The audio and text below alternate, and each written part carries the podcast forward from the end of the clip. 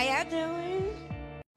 Bem, passado quatro meses, quase cinco, uh, eu decidi voltar. Voltar após já ter acabado o primeiro semestre do quarto e último ano da faculdade.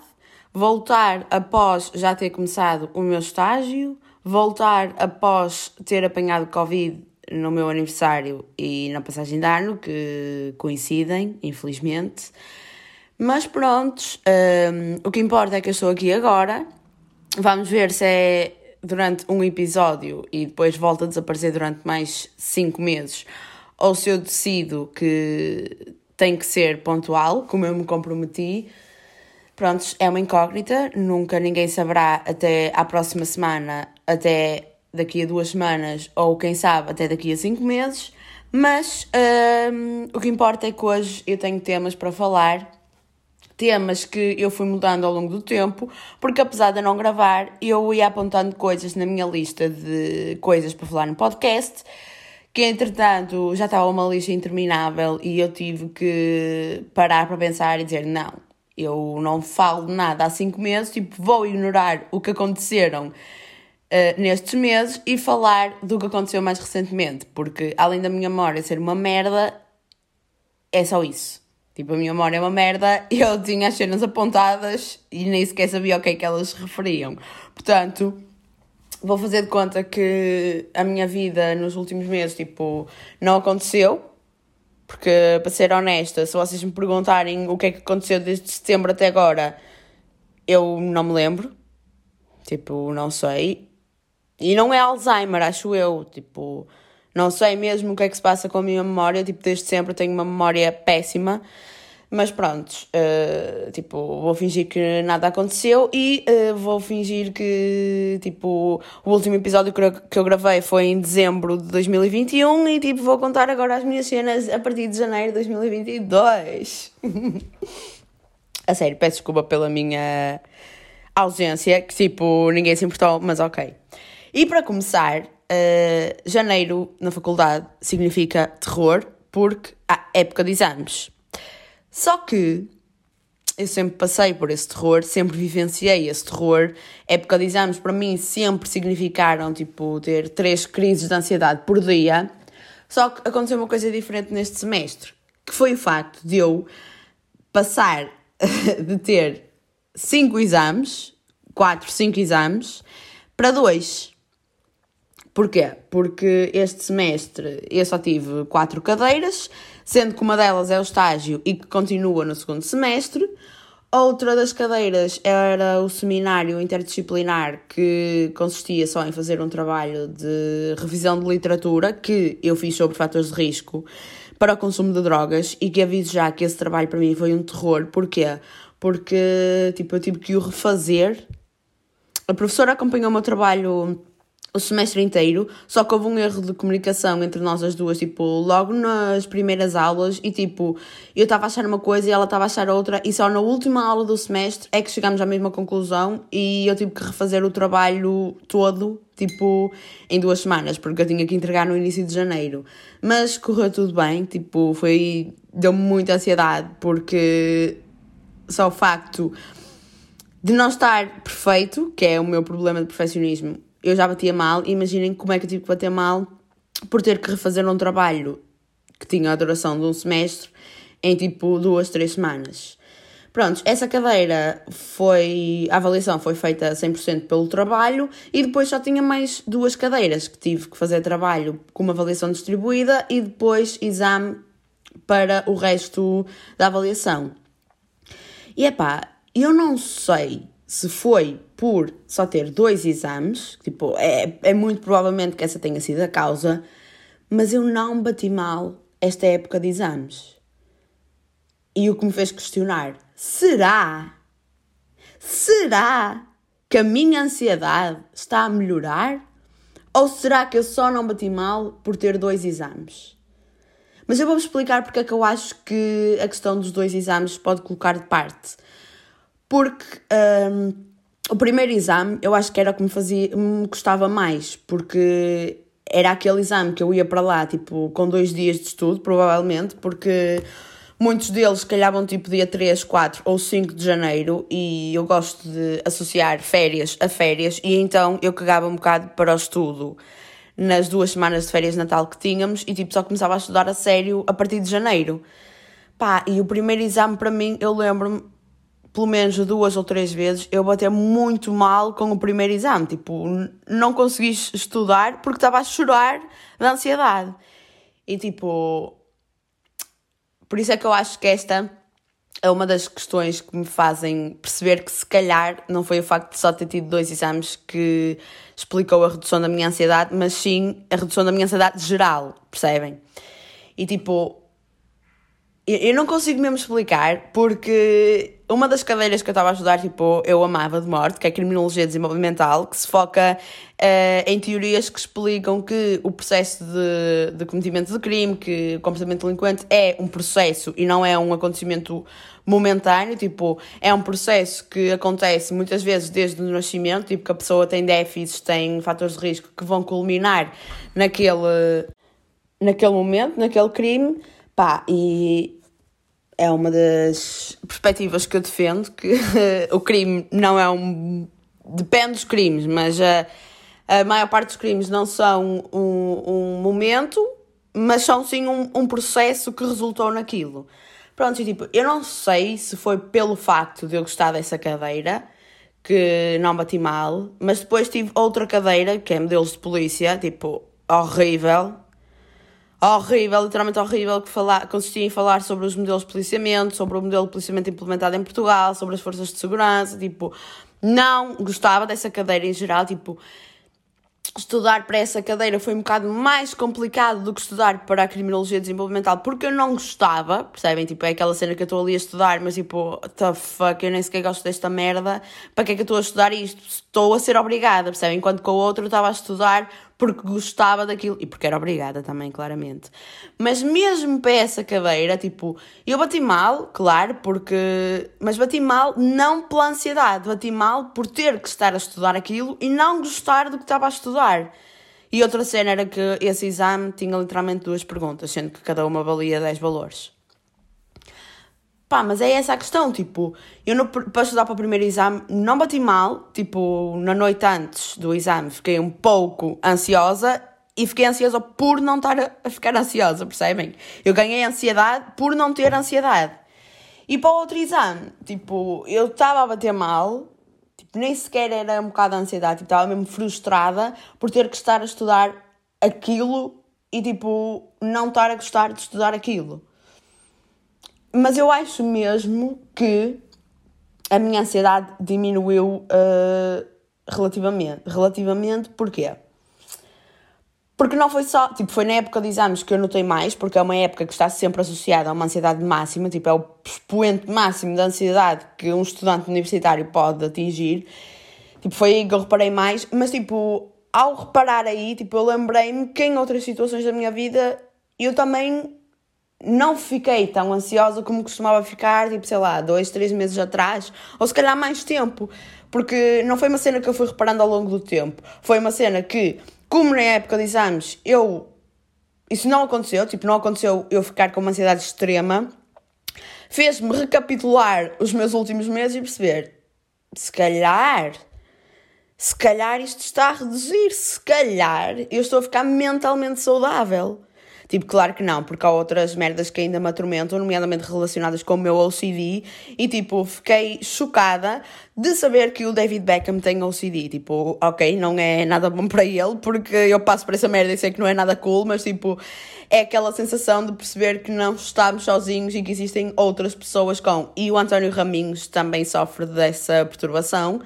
Tipo, e eu olhava para o António Raminhos, eu nunca gostei muito dele, tipo, não sei explicar porquê, mas Tipo, não gostava dele simplesmente e. Hum, tipo, não gostava dele, não sei explicar porquê, mas associava sempre uma pessoa, tipo, calma e pacífica, que não batia mal com merdas, no fundo. E no outro dia, tipo, estava a ver assim com mulher ou qualquer merda assim, e apareceu lá ele a falar com um médico e a dizer que tinha, que, que sofria disso, mas que já estava, tipo, mais uh, regularizada a situação. Tipo, não é bom ver as pessoas uh, com uma doença mental, mas tipo, significa muito para mim ver que eu não estou sozinha nesta merda, porque eu lembro-me de quando comecei a bater mal com merdas que eu tipo não comentava com ninguém precisamente pelo facto das pessoas acharem que eu era ridícula e porque estava a bater mal com merdas e a fazer merdas que não tinham qualquer tipo de de noção, tipo, estava a fazer aquilo completamente num estado irracional. Mas pronto, eu já falei disto aqui e não vou voltar a repetir. E honestamente, eu vou-vos dizer uma coisa, tipo, eu não me lembro do que é que eu falei nesse episódio sobre doença mental, sobre a minha doença mental, tipo, se eu for ouvir agora, que é uma coisa que eu não faço, tipo, não ouço os meus episódios, por isso eu não sei do que é que eu falo neles. Eu vejo o título e, tipo, assumo um pouco daquilo que eu falei. Uh, mas, tipo, vou-me esquecendo porque lá está mais uma vez refiro que a minha memória é talvez a pior que exista em pessoas com menos de 30 anos. Ok, tenho aqui outro tema que é o facto de um, eu vou para o estágio de autocarro e vou para a faculdade ter aulas de autocarro. Porque eu sou uma pessoa poupada e tipo, nunca me fez muita confusão ir de autocarro. O que me fazia confusão, nunca me fez muita confusão usar transportes públicos honestamente, porque para ir para a faculdade eu tenho que apanhar autocarro e metro. O que me faz confusão é o tempo que eu tenho que esperar por um autocarro, porque tipo, pelo metro estou-me a cagar, há metro de 5 em 5 minutos, não há qualquer problema. Desculpem, não é Covid. Mas agora o autocarro, tipo, eu lembro-me nos primeiros anos da faculdade, porque depois veio a pandemic, tipo, havia vezes que eu esperava meia hora, uma hora por um autocarro. E tipo, esse tempo que eu perdia, para mim era horrível, porque esse tempo que eu perdi à espera era o tempo que eu demorava a chegar a casa de autocarro. Mas pronto, o que eu quero chegar à conclusão é que nunca me fez confusão. O que me faz confusão é mesmo o tempo de espera. Mesmo para ir para o estágio, tipo, eu tenho que apanhar dois, dois autocarros, sendo que cada um deles demora 15 minutos, literalmente, só que eu espero meia hora. Tipo, eu chego a uma paragem, saio para esperar pelo outro autocarro e é aí que eu espero meia hora para depois demorar mais 15 minutos a chegar ao local. Tipo, a vir embora é igual, mas pronto. Um, eu tento não pensar nisso porque senão vou bater mal, mas ultimamente têm-me acontecido merdas que eu penso, tipo, não, tipo, andar de autocarro é priceless. Transportes públicos, no geral, eu digo autocarro porque é o que eu tenho usado mais por causa do estágio, mas transportes públicos. E no outro dia também vi um tweet qualquer, não sei de quem, por isso peço desculpa pelos direitos de autor, mas era um, um rapaz a dizer, tipo, andar de autocarro é cool, porquê? Porque podes andar de, transportes bêbado, Podes uh, andar de transportes, a ler, olhar para o telemóvel, a fazer mil e uma merdas. Estás completamente descansado, tipo, o trânsito nem te afeta tanto, porque não és tu que estás a conduzir, por isso estás só parado, não estás preocupado. Mas pronto, há, outro, há muitos contras também para transportes públicos, mas neste momento eu estou-me a focar nos prós, porque senão, se eu me focar nos contras, eu vou bater mal e cada viagem para mim vai ser um inferno. E eu estou a tentar fazer o oposto. Mas pronto, isto ainda no ano passado, tipo, foi uma cena que aconteceu e que eu já pensava nisto há algum tempo, mas aconteceu no autocarro e veio-me relembrar isto à memória.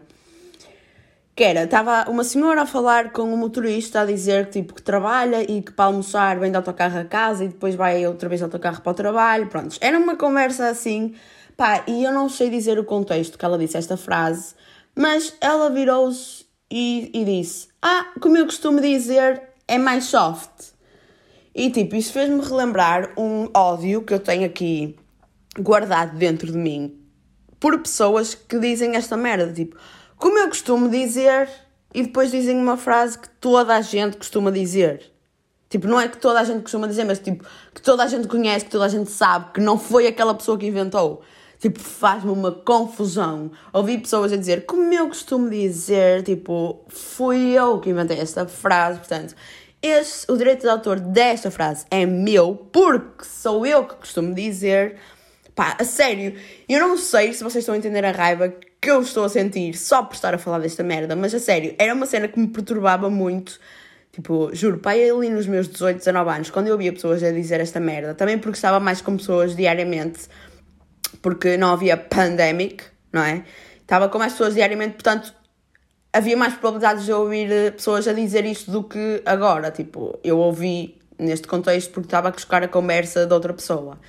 E eu, tipo, ai, a sério, essas pessoas que dizem isto pensam o quê? Que são Sócrates, Descartes, tipo, que inventaram frases históricas que ainda hoje em dia as pessoas dizem como Descartes dizia e não como eu costumava dizer. A sério, é um áudio que eu não consigo explicar, mas eu espero honestamente que alguém consiga entender aquilo que eu estou a dizer. É a frustração de ouvir pessoas a dizer como eu costumo dizer e depois dizerem uma frase que, tipo, é das frases mais ditas em Portugal, talvez. Tipo, não consigo explicar. Outra situação que me aconteceu também no autocarro foi eu estar a entrar para o autocarro e ver lá uma miúda que anda comigo na patinagem. E eu, tipo, olhei para ela, ela não me viu, mas o meu primeiro pensamento foi: ah, ela não me conhece. Tipo, e eu, ao ver isto, lembrei-me de outra situação que me tinha acontecido e, tipo, este pensamento para mim é um pensamento recorrente. Tipo, se eu vejo pessoas que eu conheço e, tipo, elas me conhecem e que eu não, não as vejo, tipo, sei lá, dois, três anos, eu vou automaticamente pensar que elas não me conhecem. Tipo, apesar de eu as conhecer e de eu estar igual desde que nasci, tipo, elas não me vão conhecer, ok? Tipo, a sério, eu não sei se isto é um problema, eu acho que é mesmo um problema meu, porque isto aconteceu-me quando eu estava a trabalhar no, no continente. Eu estava na caixa e veio um irmão de uma amiga minha da primária com a namorada. E eu, tipo, atendi-os, mas não disse nada porque. Lá está, eu acho que ele não me vai conhecer. E tipo, seria muito estranho estar a dizer, ah, olá, não sei o quê, conheces-me? Ele não. E eu tipo, ah. E então, quando são essas situações, isso acontecia-me bastantes vezes no continente. E tipo, quando eram pessoas acima de 30, 40 anos, eu fazia questão de dizer: Olha, eu conheço, mas não sei de onde. Porque eu tenho essa vontade para falar com pessoas mais velhas que, curiosamente, não tenho para falar com pessoas da minha idade ou até ali aos 30, 35. A partir dessa idade, eu não me sinto intimidada pelas pessoas. Tipo, eu não sei explicar isso, mas eu sinto-me mais à vontade. E eu reparava muito isso no continente. Tipo, eu sentia-me mais à vontade para dar conversa a pessoas acima de 35 anos e, tipo, para falar descontraídamente do que para falar com pessoas assim, abaixo de 35. Tipo, não sei qual é a causa científica para isto, mas acontece comigo. E o que eu estava a dizer é que, tipo, se fosse outra pessoa acima de 35 anos, eu provavelmente teria dito, ah, não sei o quê, olá, e dizia o nome dele e mesmo que ele não me conhecesse, eu ia dizer: Olha, sou esta, esta, esta esta. Mas, como eu fiquei uh, embarrassed, tipo, não sei, não sei explicar, mas como essa pessoa não tinha mais de 35 anos, eu não disse nada. Tipo, disse só: Lá, boa tarde, não sei o quê, que saco, blá blá blá blá. E tipo, ele estava a acabar a compra e vira-se para mim e diz assim: Ai, tu não és a Gabi, amiga da Sofia? E eu tipo: Sou. E depois eu faço questão de acrescentar. Eu estava-te a conhecer, mas pensava que não me ias conhecer. E ela, então não te conheço, pá. E tipo, eu literalmente não vi essa pessoa, pai, desde o sexto ano. Tipo, eu literalmente não vi essa pessoa, pai, há 10 anos. E ele, ah, claro que eu te conheço. E tipo, a sério, mesmo aquela cena de eu estou igual desde que nasci. Tipo, eu tenho a mesma cara desde que nasci. Se as pessoas me conheceram há 10 anos, vão-me reconhecer agora. Mas eu não sei como é que eu explico esta cena que é, tipo, é mesmo inato, tipo, é mesmo instantâneo. Eu vejo uma pessoa, tipo, que eu a conheço, mas sei lá, não estou com ela há algum tempo e eu penso, ah, ela não me conhece mais. Tipo, ela esqueceu-se, eu fui apagada da memória dela. Tipo, apesar dessa pessoa não ter sido apagada da minha memória, eu fui apagada da memória dela. Pá, e isto aconteceu no autocarro. Tipo, eu estava a entrar no autocarro, vi essa miúda e disse: Ela não me conhece. E tipo, eu acho que andei com ela na patinagem, pai, 4, 5 anos. E tipo, ela está, ela desenvolveu-se mais que eu nesse tempo que eu não ouvi do que eu. Porque tipo, quando eu andava na patinagem com ela, eu tinha pai 13 anos, enquanto ela devia ter 8. E agora, tipo, ela tem 15 e eu tenho 21. Tipo, eu acho que ela se desenvolveu mais que eu. Tipo, desculpem biólogos e pessoal que estuda ciências das pessoas. Uh, não sei se isto é verdade, mas eu acho que sim. Peço desculpa, mas. E outra cena que acontece nos autocarros é um, o quão é cringe.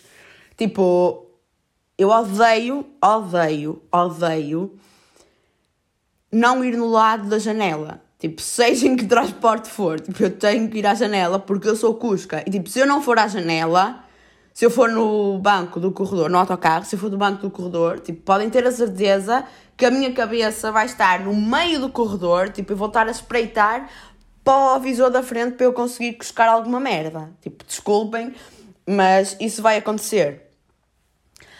E outra cena pela qual eu odeio ir no lado do corredor é ter que analisar minuciosamente todos os comportamentos que a pessoa que está do lado da janela vai ter para eu conseguir compreender se ela vai sair nesta paragem, se vai sair na próxima, tipo, para eu me poder levantar antes dela dizer, olha, desculpa, tenho que sair. E eu tipo, excuse me, já estou levantada, podes sair.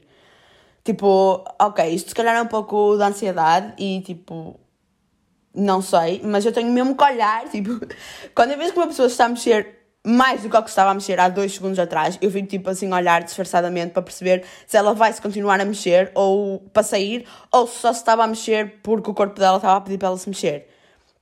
E este momento é um momento de ansiedade. Tipo, o momento, do, sei lá, dos dois ou três segundos em que a pessoa se está a mexer para se levantar e depois para dizer, olha, tenho que sair, a sério, é um momento de extrema ansiedade, porque imaginem se ela se está a mexer e eu assumo que ela se vai levantar e levanto-me e ela fica a olhar para mim tipo, hum, não, não vou sair agora. E eu, ah, e depois tipo, se isso me acontecesse, provavelmente com a vergonha eu ia continuar em pé. Não sei, não sei, não quero imaginar, porque não quero imaginar o quão cringe ia ser e o quão embarrassed eu ia ficar.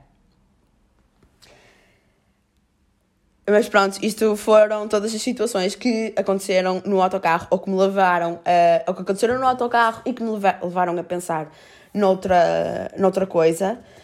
E agora uh, eu vou falar sobre o meu estágio. Eu não sei se já disse aqui o que é que eu ia fazer no estágio, não sei se disse que tinha entrado na minha primeira opção, tipo, não sei, não me lembro. Mas pronto, o meu estágio consiste, muito resumidamente, em apoiar pessoas com adições, nomeadamente toxicodependência. Um, e tipo, eu só posso dizer isto: é que eu estou ali e eu sinto-me integrada, percebem? Eu sinto-me integrada com pessoas toxicodependentes, a ponto de eu estar a falar mal de ganza, de cannabis, com pessoas que são toxicodependentes. Pessoas que estão uh, têm adições à heroína e à cocaína, tipo, estamos a falar mal da ganza, que é provavelmente a droga mais leve que existe, mas estamos a falar mal enquanto, tipo, eles têm adições com drogas muito pesadas. Isso foi das melhores coisas que já aconteceram no estágio. E tipo, eu não consigo explicar o porquê, mas eu sinto-me integrada com aquelas pessoas. Honestamente, tipo, eu nunca tive preconceito com pessoas toxicodependentes, tipo, nunca tive preconceito com essas pessoas, ok? Porque há um motivo para elas chegarem a este estado de doença. Tipo, é como tudo na vida, como para o crime, como para tudo. Eu defendo que há um motivo, há fatores que levam a pessoa a chegar a este local. E se elas estão nessa adição, se elas estão com essa doença, foi porque não tiveram ajuda, foi porque não conseguiram arranjar ajuda de outra forma. Tipo, e eu não vou alongar-me nessa discussão porque sei que é um ponto. É um tema tabu ainda, um bocado, porque há sempre aquela, aquela pessoa que diz: Ah, eles meteram-se nas drogas porque quiseram, não sei o quê. Tipo, ok, há qualquer explicação que seja para o facto de eles terem começado a consumir, mas isso não me interessa. Tipo, o que me interessa é que eles estão a viver uma doença e que chegou a este ponto porque não tiveram ajuda ou porque não a conseguiram arranjar. Porque há inúmeras pessoas que consomem drogas, mas que estão safas, porquê? Porque, ou porque têm dinheiro para consumir a quantidade de droga que querem, ou porque têm ajuda, ou porque são, tipo, pessoas estruturadas que estão bem posicionadas na sociedade e que conseguem gerir os consumos. Tipo, nem toda a gente tem essa sorte. Há pessoal que se mete na droga e que depois não consegue sair porque não tem as estruturas para sair. Mas pronto, isso é um tema que eu disse que não me ia alongar e já me alonguei. Mas, em relação ao estágio, eu queria comentar duas coisas. É que uh, eu trabalho, eu no estágio estou com pessoas de Vila Nova de Gaia e do Porto. Tipo, são pessoas que têm um destaque característico. E imaginem tipo, vocês estão-me a ouvir, mas isto é uma coisa que eu nunca dei muita importância até eu entrar para a patinagem, que era em Gondomar, e tipo, comentarem o meu sotaque. É que há sempre aquela cena que tipo, o sotaque do Porto e de Gaia é o mais característico, tipo, é o mais. Uh, tipo, não sei explicar, mas o sotaque do Porto é o sotaque do Porto. E eu, tipo, sempre pensei que o meu sotaque não fosse mais. Uh, como é que eu ia dizer? Tipo, mas o que eu quero dizer é que sempre pensei que o meu sotaque não fosse mais forte do que o do Porto para o pessoal comentar comigo. E tipo, eu percebi que afinal era quando entrei para a patinagem e era em Gondomar e o pessoal estava a comentar o meu sotaque.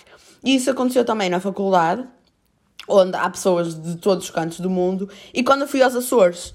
Tipo, o pai da minha colega, que tem o sotaque de São Miguel acentuadíssimo, a comentar o meu sotaque. Por isso vocês estão a ver. E isto aconteceu-me também lá no estágio. Tipo, onde eu estou com pessoas de Vila Nova de Gaia e eu estou a falar e as pessoas perguntam-me: Olha, tu és de onde? É que com esse sotaque? E eu digo: Ah, é que eu tenho noção de que falo muito mal. Tipo, eu tenho essa noção. Mas quando as pessoas comentam comigo, eu caio mesmo na realidade. E tipo, eu não sei o que fazer quanto a isso. Eu tinha uma moca engraçada, principalmente que eu fazia com o meu melhor amigo, que era quando estávamos bêbados, decidíamos falar à Lisboeta. E eu juro que eu tenho perfil para. E não vou fazer isto agora, porque eu falava a Lisboeta quando estava bêbada. Houve uma vez, tipo, eram duas da manhã e eu comprometi-me a falar a Lisboeta até ao final da noite. Não sei se isso aconteceu, lá está, não me lembro. Lembro-me de ter feito essa promessa a mim mesma. E era uma promessa que naquele momento eu não podia quebrar. Mas até hoje não sei se, se a quebrei ou não. E outra coisa que eu queria comentar no estágio é o facto de eu, a semana passada ou há duas semanas, não sei, pá, dois dias seguidos sonhei que estava a consumir drogas. Tipo, num dia sonhei que estava a mandar cocaína e no dia a seguir sonhei que estava a mandar MDA. E isto trouxe-me um dilema à baila. Será que eu estou a ter estes sonhos? Será que eu tive estes sonhos por estar constantemente em contacto com pessoas que têm adições? Ou Será que eu estou a ter estes sonhos por causa de euforia? Eu suspeito que seja por causa de euforia. Tipo, peço desculpa se eu não estou a pronunciar corretamente, mas é assim que soa no meu cérebro e é assim que eu vou transmitir para vocês. Portanto, I don't give a fuck. Eu assumo que seja de euforia, porque se vocês estão familiarizados com a série, a personagem principal é viciada em drogas, tipo, e eu nem sei que tipo de drogas ela toma, eu só leio lá os nomes, mas é aqueles nomes que eu nem consigo pronunciar, tipo olanzapina. Não é isso que ela consome, mas foi um comprimido que eu me lembrei que tipo os comprimidos têm sempre nomes estranhos e ela tipo me manda comprimidos, me manda tudo o que houver. E eu, eu não preciso necessariamente dizer isto, mas se vocês não viram Euphoria, vejam. Por favor. Principalmente este último episódio, que saiu o episódio 5 da temporada 2, tipo, eu nunca convivi com uma pessoa uh, toxicodependente, com uma pessoa que tem problema de adição, mas pessoas que já conviveram e pessoas que sabem o que é lidar com isso explicam que o papel que a Zendaya fez neste último episódio e ao longo da série toda, claro, mas tipo, o último, o último episódio, a série está na minha mente há alguns dias, desde que eu vi, no caso, que é pela, pelo papelão que ela faz, tipo, a sério. Ela tem uma, uma parte em que está a discutir, tipo, está a foder a cabeça a pessoas não toxicodependentes e, tipo, a voz dela falha, sabem? Quando vocês estão a discutir e a chorar ao mesmo tempo e com raiva e com merdas na cabeça e, tipo, a voz dela falha de estar a viver tanta merda. Pá, excelente. Zendaya é excelente, melhor atora de sempre, junto com Timothy Chalamet e junto com o Tom Holland e vou falar dos Oscars porque houve as nomeações para os Oscars e o Timothy Chalamet fez questão de ser o protagonista de cinco filmes que estão nomeados para a melhor imagem. E claramente que isto é culpa dele. Tipo, I don't really give a fuck. O Timothy Chalamet foi a causa de. E apesar de ele não estar nomeado para nenhum Oscar, eu não quero saber. Tipo, ele foi a causa de. Pá, e o Dune o Dune que tem tipo 10 nomeações para Oscars. E eu juro, fui ver esse filme ao cinema, eu entrei lá a perceber, a saber pouco do filme e eu juro que saí de lá a saber menos. Porque depois é que eu percebi que supostamente aquilo vai ter uma parte 2. Mas tipo, juro, eu entrei lá a, a só saber que, que o filme tinha o Timothy Chalamet e a Zendaya e que se passava no deserto e com reinados e príncipes e essas merdas e eu saí de lá a perceber menos. Eu saí de lá a saber menos do que entrei. Mas descansou-me saber que vai haver uma segunda parte e que eu vou poder ver outra vez o Timothy Chalamet e a Zendaya no mesmo filme. E a mesma coisa aconteceu com o Tom Holland e a Zendaya no mesmo filme. E eu honestamente, eu ficava feliz se a Zendaya ficasse com o Tom Holland ou com o Timothée Chalamet. É igual para mim, tipo, qualquer um dos dois é perfeito para ela e ela é perfeita para os dois. Estou feliz pelo Tom Holland e estou feliz por ela e o Timothée Chalamet um dia vai encontrar uma mulher à altura da Zendaya ou... Não, à altura da Zendaya. Acho que não há ninguém que seja superior à Zendaya. Isto aqui nem sequer estava suposto eu estar a falar, mas... Uh, sabem, ver aqueles edits, seja no TikTok, seja no Twitter, de filmes onde estas três personagens, cujo nome eu já disse demasiadas vezes, aparecem, eu fico tipo uma miúda de 12 anos a olhar para aquilo e tipo, uau! Tipo, lembram-se quando havia aqueles vines com edits de séries? Eu perdia horas e horas e horas a ver. Tipo, eu tentei, eu acho que cheguei a tentar fazer esses edits, mas eu não sei se vocês sabem do que é que eu estou a falar. Eu espero que saibam, porque se não souberem, eu sinto que foi uma alucinação minha, tipo, que eu vivi. Porque eu era mesmo obcecada com esses. Tipo, eram literalmente vídeos de 6 segundos, onde havia, um, onde, uma, onde havia uma mistura de cenas onde apareciam certas personagens, onde havia uma mistura de cenas onde aparecia certa personagem, ou simplesmente uma mistura de cenas de uma determinada série ou filme. E tipo, com músicas loucas e com transições loucas, tipo, amazing amazing. Tem ali uma estimulação visual e uh, audi... Uh, ok, agora esqueci-me como é que se diz. Auditiva, que eu ficava completamente louca. E isto, o Vine, existia tipo em 2014 e eu agora a ver TikToks do mesmo género, eu fico louca com 22 anos. Eu acho que este nunca vai passar. Tipo, vou ser sempre uma criança que, que aceita e que fica obsessed com estímulos visuais e auditivos sobre séries ou sobre pessoas que eu adoro, no fundo. Pá, e eu quero-vos contar aqui uma cena também que aconteceu. Eu recentemente fui à França e pá, houve uma cena tipo, que eu honestamente tenho que me rir. Porquê? Porque eu tenho um problema com água. É que tipo, eu só gosto de água que não seja da torneira. Tipo, e eu só gosto de água engarrafada e se for da Luso ou da Serra da Estrela, melhor. Pá, e quando eu vou para outros países, isso é capaz de ser a cena que mais me atormenta. Eu lembro-me quando fui à minha viagem de finalistas, e isto não aconteceu só a mim, tipo, aconteceu a toda a gente. Eu levava uma garrafa d'água de, de casa, tipo de Portugal, pá, eu juro, era uma garrafa d'água de meio litro. Eu andei a guardar essa garrafa d'água e a beber um gole por dia durante os dias em que eu estive lá. Porque, a sério, aquela água era horrível. Eu via-me obrigada a beber sumo para matar a sede. E, desculpem a honestidade, mas toda a gente sabe que o sumo não mata a sede. Tipo, pode matar a sede porque é fresco durante dois segundos, mas depois sente-se aquele açúcar todo que os sumos têm e, tipo, a sede volta. E se calhar ainda com mais intensidade. Pá, mas eu não conseguia, tipo, eu preferia passar sede do que beber aquela água de merda. E tipo, eu já não me lembrava disso. E quando eu estive em França, aconteceu-me isso. Foi que eu comprei uma garrafa de água lá no aeroporto para levar, tipo, para beber durante o avião. E ainda bem, porquê? Porque quando eu cheguei lá, bebi água de, francesa e eu, tipo, sabem, deu-me o clique. Merda, eu não gosto desta água. Tipo, eu não consigo tolerar esta água. Pá, e eu andei também a aguentar a minha garrafa, só que só aguentou um dia. E milagre dos milagres há pessoas que gostam de cerveja, como é o caso do meu primo. O meu primo foi comigo também para a França e pá, ele queria ir à loja portuguesa comprar Superboc. E vocês não imaginam a minha felicidade quando ele diz que vai a uma loja portuguesa. Tipo, eu não sei se vocês estão familiarizados com o conceito, mas devem estar. Eu não estava antes de ir à França, tipo, não sabia que existiam lojas portuguesas pelo mundo, tipo, com produtos portugueses. Mas quando eu fui à França pela primeira vez, os meus primos mostraram e eu tipo, wow, cool.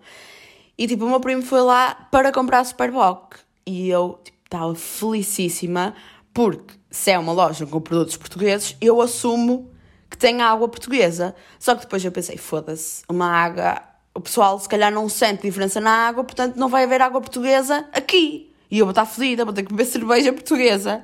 Não. Não, isso nunca iria acontecer. Nem cerveja portuguesa, nem qualquer tipo de cerveja. Eu tenho paladar ainda. Pá, e eu estava nessa ansiedade de chegar à loja e ver se tinha água. E vocês não imaginam a minha felicidade quando eu entro na loja, tipo, antes de ver água, vejo um presunto. Tipo, eu não gosto de presunto, mas eu estava, sim, isto é português, portanto tem que ter água. E eu vou em direção ao fundo da loja e pau! Garrafas de litro e meio da Luso. E eu, tipo, como uma criança olhar para um chupa-chupa, eu olhar para aquilo e eu, uau, thank you so much. Porque senão eu ia morrer de sede nestes dias que eu estou aqui. Tipo, o meu primo a comprar Superboc, como pessoa correta que ele é, e eu, uma escandinava, não sei porque é que eu disse esta palavra, mas acho que tem graça, a querer comprar água porque não tolero água francesa. E tipo, quando eu tento explicar o porquê de eu não gostar da água, só conseguia dizer que era demasiado pesada e tipo, não conseguia explicar de outra forma. E tipo, as pessoas ficavam a olhar para mim, what the fuck are you saying? E tipo, eu compreendo, mas se vocês gostam mesmo da água e se vocês apreciam água, vocês compreendem o que eu estou a dizer. Eu só comprei duas garrafas de litro e meio, mas tipo, só o facto de eu saber que tinha água portuguesa já me descansava e já me tirava a sede. Porque se eu não tivesse água portuguesa, eu ia ficar a bater mal e. Yeah, ia, ia bater mal e ia ter o triplo da sede que eu tive quando tinha água portuguesa em casa. O penúltimo assunto que eu quero falar aqui, depois vou só dar uh, uma opinião rápida, uma ou duas, não sei, mas é o facto de existirem carros que as pessoas que os conduzem, que as pessoas que os têm, estragam a reputação desse carro. E eu não sei se vocês já tiveram tempo para se lembrar do mais característico, que é a Seat Ibiza. Tipo, toda a gente sabe que Seat Ibiza está associado ao mítico Mitra, ao típico Mitra do Porto, que tem o Seat Ibiza fumarento. Mas, na minha opinião, outro carro uh, foi estragado pelas pessoas que o conduzem. E eu vou-vos dizer qual é, que é o Fiat 500. Eu sei que há uma obsessão à volta desse carro e que há pessoas que gostam, pessoas que adoram, pessoas que querem, mas eu não consigo gostar. E se calhar, tipo, eu não sei, não consegui perceber ainda. Tipo, se calhar é pelo carro em si, ou se calhar é pelo facto de ser um carro típico de betas de Cascais ou betas da Foz. Tipo, eu ainda não consegui entender. Porquê? Porque desde que eu vejo Fiat 500 na estrada, que está sempre associado a uma beta ou um beto a conduzir. Tipo, sempre. Por isso, eu nunca vi o carro a ser conduzido, por exemplo, um Mitra. Tipo, nunca vi esse carro ser conduzido por um Mitra ou por um senhor uh, de idade.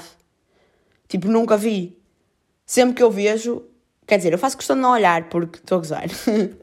Mas sempre que eu vejo, ou é uma miúda ou um miúdo betos. Mas, pá, é uma questão que eu não consigo entender. Se é o carro que me dá trigger ou se é as pessoas que o conduzem. E por fim, vou dar a minha opinião sobre estas uh, eleições. Tipo, não vou dizer estou contente ou descontente com quem ganhou, porque não tivemos a oportunidade de ver ainda. Ok, eu sei, António Costa fodeu-nos a vida, blá blá blá, blá blá blá, assim como todos os outros partidos que estiveram no poder, todos os partidos políticos nos foderam a vida. E há uma coisa que Jerónimo de Sousa disse e que eu agora identifico-me plenamente, que é eu voto para eleger deputados e não voto para eleger um governo. E fica ao vosso critério interpretarem isto da forma que quiserem, mas acho que pá, houve muita, muita aquela merda de pessoal partilhou no Instagram e dizer estou cansado de Portugal. Pá, juro, e eu, eu queria ter contabilizado quantas vezes acabei essa publicação. É que, a sério, o Instagram para mim cada vez está pior. E desde que saiu aquela notícia de que o Instagram e o Facebook podem estar suspensos, podem ficar suspensos na Europa, tipo, eu estou a torcer para que sim. Que se fodam o Instagram. Tipo, estou farta dessa merda e juro que eu estou a reduzir o meu acesso ao Instagram. Tipo, já, quer dizer, eu ia dizer que já não me dá trigger ir lá, mas dá quando eu vejo publicações desse género. Mas, tipo, uh, reduzi um pouco a minha ida lá e, tipo, selecionei certas coisas que eu queria e não queria ver. Pá, mas juro, espero que. espero mesmo que seja suspenso, porque o pessoal vai perceber que existe vida para além do Instagram. Tipo, ai, mas o problema é se voltam ao Twitter ou assim. É que tipo, eu sei que o pessoal associa sempre o Twitter a um lugar tóxico, mas eu juro que não sei como é que vocês, vocês conseguem colocar o Twitter num lugar mais tóxico do que o Instagram. Tipo, eu sei que eu já falei disto aqui, mas a sério, juro que eu não compreendo. Tinha que ser porque vocês no Twitter sigam pessoas de merda. Pai, eu não esteja a dizer que eu no Instagram não siga pessoas de merda, porque eu sigo, tipo, pá, pessoas de merda não, mas pessoas que eu não gosto Tipo, que não me interessa ver o conteúdo delas. E por acaso isto é uma cena que eu também tenho vindo a pensar, que é a merda que existe associada a dar unfollow a alguém no Instagram. Tipo, eu contra mim falo, porque quando alguém me dá unfollow, eu fico tipo, foda-se, o que é que eu fiz? O que é que esta pessoa viu que ficou, foda-se, vai-te foder. Percebem? Mas tipo, incomoda-me existir este tabu à volta de dar unfollow no Instagram. Porquê? Porque porque as pessoas vão sempre pensar, ai, mas o que é que eu fiz? Tipo, e eu contra mim falo, porque eu própria sou assim. E era uma cena que eu curtia que as pessoas deixassem de pensar, porque, tipo, um unfollow pode simplesmente significar, olha, tipo, já não me identifico mais contigo, tipo, não quero ver mais as tuas coisas porque não me interessa. E, tipo, não é necessariamente um ataque pessoal. E eu acho que. Uh, o Instagram, tipo, e mesmo o unfollow nas redes sociais, mesmo no Twitter, eu acho que está sempre associado a um ataque pessoal e é isso que se calhar é mais tóxico para nós, porque nós ficamos tipo a, a, a, foda-se, desculpem, mas ficamos a, a, matutar, a sério, desculpem, ficamos a matutar naquela ideia e a pensar, foda-se, mas o que é que eu fiz para esta pessoa ter pensado, olha, vai-te foder, não te quero mais seguir. Pá, eu honestamente acho que se o Instagram fosse suspenso, as pessoas deixariam de se importar tanto com a aparência. Tipo, eu sei que isto é um bocado estúpido de se dizer, mas toda a gente sabe que o Instagram serve para mostrar, tipo, cenas boas. E claro que ultimamente as pessoas têm feito mais questão de mostrar outras coisas e de dar a entender que nem sempre aquilo que vemos nas redes sociais é o correto. E tipo, claro que isto acontece nas outras redes sociais, mas no Instagram acontece mais. Tipo, porque nas outras redes sociais e eu, quando falo noutras redes sociais, falo principalmente no Twitter e no Facebook, porque é as únicas redes onde tu consegues postar alguma merda, um texto, sem ter uma imagem associada. Tipo, no TikTok isso também não acontece. Mas o TikTok não é tóxico para mim, porque eu só vejo merdas que são literalmente merdas. Mas é essa cena de nós não existir quase um texto sem imagem. Percebem? Tipo, está sempre uma imagem associada, seja o que for. Mesmo que sejam textos a falar de cenas reais e de cenas importantes, há sempre uma imagem associada. E é por isso que cada vez mais nós ficamos addicted a mais estimulações e assim, porque lá está, quando, um, quando vemos um texto sem imagem, não nos chama tanta atenção do que quando vemos um texto com imagem. E eu estou a falar disto para comentar a política. Imaginem, tipo, eu tenho que parar de ter ascendente em gêmeos e calar-me por um momento. Mas um, o que eu estava a dizer é que tipo aquele post, ok, I get it, I get it, que o pessoal, tipo, ah, votaram outra vez no PS e estão cansados destas condições de vida, não sei o quê, precisamos de mudança, tipo, ok, eu compreendo, eu compreendo, mas vocês têm que compreender que qualquer partido político nos vai foder, percebam, nós nunca vamos estar tão bem como políticos, tipo nós, uh, pessoal pobre. Nunca vamos estar tão bem quanto os políticos, portanto, uh, convém não associarmos ódio a um certo partido político, a não ser que esse partido político seja o Chega, porque aí sim, ódio. E não vou comentar mais, toda a gente percebe isto. Mas é pá, eu não gosto de discutir política, tipo, eu gosto de aprender política e gosto de ler as opiniões das pessoas porque dá para dá para ter uma visão diferente de várias de várias visões, não é?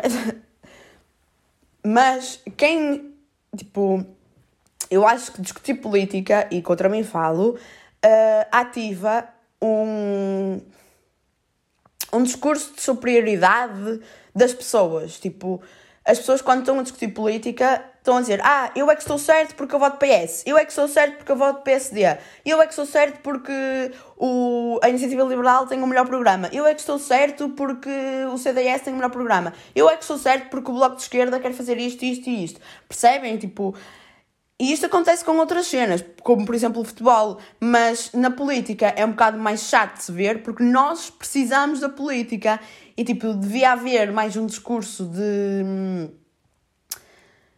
moderado, tipo, ok, eu voto PS, mas compreendo as ideias do PSD, tipo, ok, governar em cooperação. Mas pá, essa merda nunca vai acontecer. E o que eu queria mesmo comentar é que falar sobre política e falar sobre eleições e tudo o que esteja associado à política ativa em nós, tipo, principalmente ao pessoal que realmente se interessa por política e que gosta de falar sobre, ativa nas pessoas uma cena que a minha opinião é que está certa. E eu contra mim falo porque eu sou assim, tipo, e eu quero honestamente melhorar nisto porque todos os partidos têm visões diferentes e todos os partidos têm cenas boas e cenas mais menos o chega, claramente. Mas, e claro que eu acho que um partido de esquerda tem muito mais coisas boas do que um partido de direita. Mas lá está, isso sou eu porque os meus valores sociais, por enquanto, estão acima de, dos meus uh, valores económicos e da economia. Tipo, para mim, a sociedade e direitos e liberdades do ser humano estão acima das, de, da economia. E por isso é que eu prefiro a esquerda, porque eu sinto que a esquerda dá uma prioridade importante aos direitos, liberdades, garantias dos cidadãos, sendo que a direita dá uma maior prioridade à economia. Tipo, isto é a minha opinião, da forma que eu vejo as coisas, e eu honestamente acho que é verdade, porque a direita não se preocupa em discutir eh, questões que a esquerda se preocupa, percebem? E com isto eu falo de, de temas uh, que são sensíveis, nomeadamente. Uh, casamento LGBT, adoção por parte de casais LGBT e o racismo, essas merdas. Tipo, eu sinto muito mais que há um discurso de sensibilização desse tipo de temas por parte da esquerda do que por parte da direita. E por isso é que eu atualmente prefiro um partido de esquerda, e não sei se isto vai mudar, por isso é que eu prefiro um partido de esquerda do que um partido de direita. Mas também consigo compreender as pessoas que preferem um partido de direita porque dão uma prevalência à economia do que aos direitos sociais. Tipo, eu consigo entender, consigo perceber isso mas um, temos que parar de, quando estamos, quando estamos a falar com alguém tipo, que não defende as mesmas ideias que nós, de termos este discurso de eu estou certo e tu estás errado. E eu acho que isto é geral, tipo, desculpem se vocês não fazem isto, mas eu acho que isto é geral. E com isto se viu, seja nos debates políticos, seja nos debates, a debater os debates políticos, tipo, isto viu-se em todo o lado. E pronto, só queria referir que a política é um péssimo assunto para se discutir e para se debater atualmente, porque nós, enquanto seres humanos, ainda não conseguimos entender que a nossa ideia e que a nossa opinião não é melhor que as outras. Ainda não conseguimos integrar isto na nossa cabeça. E pronto, posso dar este podcast como concluído, e já está demasiado longo, e eu vou começar a fazer uma cena diferente, que é colocar no final dos podcasts uma música com a qual eu esteja obsessed. E também para vos dar a conhecer um bocado do que é música boa, ok? Tipo, estou a gozar, porque a maior parte das músicas que estou obcecada neste momento são no TikTok, portanto toda a gente as conhece, quer dizer, quem vê TikTok conhece, mas para acabar com este episódio, deixo-vos a pérola que é esta música de Eufória. Espero que tenham gostado.